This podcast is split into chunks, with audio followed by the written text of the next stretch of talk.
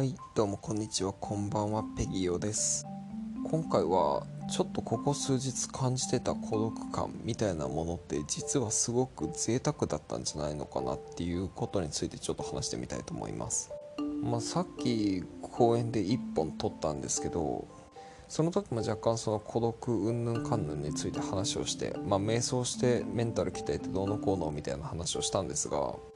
ちょっとですねまあいろいろネット記事でそういうね、まあ、孤独とかメンタルとか瞑想とかまあなんだろうな時間についてとか、まあ、30代とか、まあ、お金についてとか、まあ、そういうなんかこうなんだろうな自分が今感じてることうんぬんかんぬんに関してねキーワード検索して、まあ、記事を集めて読んでたんですけどその公園でその1本撮る前に公園のベンチでめっちゃグターって寝転がってたんですよね。20分くらいだったかなと思うんですけど。よくよく考えたらこのなんだろうな日本人ってめちゃくちゃ働す働きすぎだとかって言われてる上に、えー、まあ、働くことにねこうなんだろうな気合い入れていかなきゃいけない世代、まあ、30代。まあギリギリ前半なんで、まあ、そういう世代の人間が公園のベンチでゴローと20分まあ平日にゴロゴロしてるっていうのはまあ今日は休日か。一応日曜日だし年末なんでね、まあ、定義的には休日なんですけど、まあ、こういうのってもしかしたら贅沢なのかなとかちょっと思えてきて。まあなんだろうな。ものは結局考えようだなと。そういった結論になるんですけれども。孤独感って結局感情なんですよね。で何度かこのチャンネルでも話してる通りその感情っていうのは対処が可能なものなのでえっ、と何度かねコントロールっていう言葉使ってると思うんですけどあんまり良くない言葉だったかなとちょっと反省しておりましてそれはあの ACT Acceptance Commitment Therapy ですね。何度かこのチャンネルでも話してる心理療法の一つですけどその ACT の本にもコントロールしようとすると良くないよみたいなことが書かれてあるんですよね。まあ、要は押さえつけようとするみたいな感じになっちゃうのでっていうことなんですけど僕はまあそういう意味合いでは使ってなかったんですが、まあ、言葉的にねあんまり良くなくて、まあ、感情に対する対処って言った方がいいのかなとか思ってねまあそこのところは細かいところなんでいいかなとも思うんですけど、まあ、孤独感含め不安とか、えー、なんだろうな心配とかまあ、怒りとかそういった、まあ、強い突発的なものもそうなんですが結局その時自分がどう捉えるかによってその人をその人が抱く感情感覚っていうのは全然変わってくるんですよね。だからなんだろうな無人島でおじさん一人で暮らしてるみたいなのがそういうのを目指して生きていくのもいいんじゃないかみたいな話をね前回しましたけどまあそういう人たちがそのなんだろうねうーんまあ、若い世代がすぐに人と会いたがるみたいなね。若い世代っていうとちょっとあれかざっくりしすぎかなと思うんですけど寂しがり屋の子とかはねすぐに人に会いたがってこう人のいる場所に行くじゃないですか。けどあの なんだろうなその反面無人島で一人で暮らしていきたいみたいなね願望を持ってる人もいて、まあ、実際に実践してるおじさんみたいなのもいてそれがバラエティ番組に出ちゃったりするっていうまああれが本当に存在するのかどうかっていうのはやっぱテレビなんでねテレビってまあそういうの演出したりするわけで、まあ、やらせとかって言われるやつですけどだからどこまで信頼していいかっていうのはちょっと分かんないんですが、まあ、そういうことをしたいって思ってる人もいるわけですよね。で、まあ、実際僕も20代の頃から、まあ、30代の頭というか、まあ、つい最近まで一人でいる方が気楽だなと思ってその生活をしていてそれに何の苦も感じてなかったんですよね。周りの人からは寂しいんじゃないのみたいな話もされましたけど。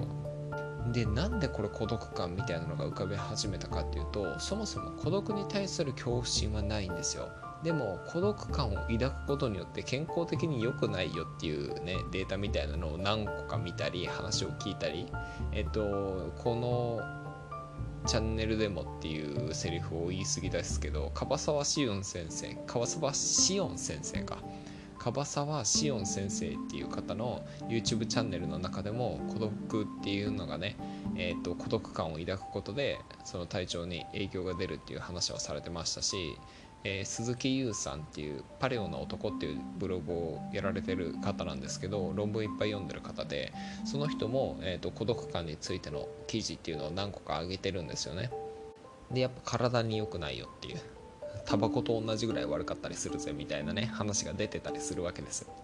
で良好な人間関係を抱いてる人っていうのは15年くらい長生きしたりするみたいなねそういうデータもあったりするんで、まあ、そういうところからえー、僕が孤独に対する恐怖心を抱き始めたんじゃないかなって思ってるんですよ。だから結局のところは孤独が怖いっていうんじゃなくて孤独であるっていうことが健康を害するということが分かったことによって孤独を恐れるようになってるというか孤独から逃れた方がいいんじゃないかっていう意識が湧いてっていう感じなんですよね。だからなんかロジカルにつなげるとちょっと順番がおかしいんじゃないかなって思うんですよ。そもそも僕は孤独というかあの一人でいる方が好きな人間で一人でいることに苦を感じないのでまあいろいろやっぱ不便はあると思いますよ。そのこの国の制度上一人まあ、天涯孤独みたいな状態だとちょっとあの厄介なことっていっぱいあるんでまあ、未だに家賃は連帯保証人必要だった必要っていうね物件も結構ありますし、えっと、入院する時にもそういう保証人とかがいるっていう話じゃないですかだから僕は入院できなくなっちゃうなと思って親が死んだり、えっと、姉姉夫婦がいなくなったりしたら 入院できなくなっちゃうなとか思ったりしてるんでどうするんだろうって思ってるんですけどまあもうそれはもう最悪の場合まあ親も姉夫婦もいなくなったんだったらまあ入院してまで病気を治すっていうこともしなくてもいいのかもなとかも思えてもきますしね。まあ、結構この辺は死に関しての捉え方が結構変わってきてるので、まあ、あんまり、まあ、その白院和尚っていう人がね白院さんっていうね、まあ、あの僧侶がいたんですけどその人が人間死ぬ時は死ぬのが良いっていう言葉を残してるんですよ。まあごちゃごちゃと抗うよりはもう死ぬんだなっていう状態になっちゃったら死んじゃったらいいんじゃないかなっていう話なんですけど、まあ、命に対する価値観っていうことに関して話してるとそのやっぱり生きてる方がいいんじゃないの？みたいな話にねどうしてもなりがちなのでちょっとこれは難しいところかなとは思うんですがまあ究極的にはね本質的なその命の価値っていうものも存在しないので人がそれに対してこう付加価値をつけてるだけなんですよね。まあ、言っちゃえば何て言うんだろうな。その孤独感をどう捉えるかっていうのと同じで人間が人間の命っていうものに対して、まあ、動物に対してもそういった感情を抱いてる人もたくさんいると思いますしそういったものに対してこう重く考えることが正しいっていう風なね考えを持ってるわけですけどけどそれはま物理現象として発生してる命に対してはそういった価値があのくっついてるわけではないんですよね。ただ人がそう思ってるからそういう価値がついてるだけなので。だからまあなんだろうな。あんまり人の命に対してはごちゃごちゃ言わんでほしいなっていうのが僕の考え方なんですよね。その人がどうしても死にたいと思って、まあ、あの自殺がどうして起きるのかっていう話ってしたかな。したか分かんないですけど、ま、どうしても死にたいような状況になっちゃってる場合っていうのはあるんですよね。で認知の歪みによって発生してる場合はそれを正す正してあげてその選択肢っていうものを増やしてあげる手助けっていうのはしてあげた方がいいとは思うんですけどうんまあお先がもう右肩下がりになっちゃうっていう状態まあ、あのどういったこどういった状態かっていうのはちょっと説明しがたいですが絶対に治らない病気で毎日どんどんどんどん苦痛がひどくなっていくような状態とかでそれを対処する方法が全くないとかねまたはま何らかの形で、えっと、苦痛を味わわせられていてそれが日に日にこうねグレードが上がっていっちゃってどんどん苦しい思いをしていくと。でもそれをそれが苦しくて苦しくてたまらないっていう場合はもう自分で死ぬっていう選択肢を選ぶこともうんまあどうしても逃れられないのであればね。もちろん逃げ道があってそれを助けてあげられるのであれば助けてあげるべきだけどその苦痛に耐えてまで命を全うしなさいっていうのはこれはあの誤りではないかなと思うわけです。この話は別の機会にとっておきましょうか。めちゃくちゃ長くなりそうだから。だからまあなんだろう今回の話元に戻しますとまああんまりそのなんだろう一人でいることっていうことに対しての恐怖心を抱くのはちょっとやめた方がいいかなと思うようになってきました。問題は孤独ではなく孤独感なのでもともとそんなに感じてなかったものが何で突然感じ始めたかっていうと体に悪いよっていうことを知ったからなんですよね。でも孤独感を感じなければ体に影響はそもそもないんですよ。だからちょっとあの孤独感の発生の仕方がおかしい。本当だったらただ単純に一人でいるのが寂しいって思ってなんだこのモヤモヤはどうにかしたいって思うところから始まると思うんですけどあ孤独感って抱くと体に悪いんだ。そういえば俺は一人だな。一人でいるのが好きだな。もしかしてこの状態って普通孤独感を抱くものなのかな。じゃあ抱いてるのかな。じゃあ体に悪いのかな。っていう流れなんですよね。なんかこれおかしいなと思って。まあなんだろうね。結局よく分かんないんですけど、まあ、気の持ちよう感情は感情なんで気の持ちようで何とでもなるわけですし。昼間から公園のベンチでゴロゴロできるような人生はまあそれはそれで人によって羨ましがってくれるくれるような人生かもしれないし、まあ、詰まるところ。こういうのもね贅沢な悩みというか樽を知るっていう言葉僕はよく使いますけど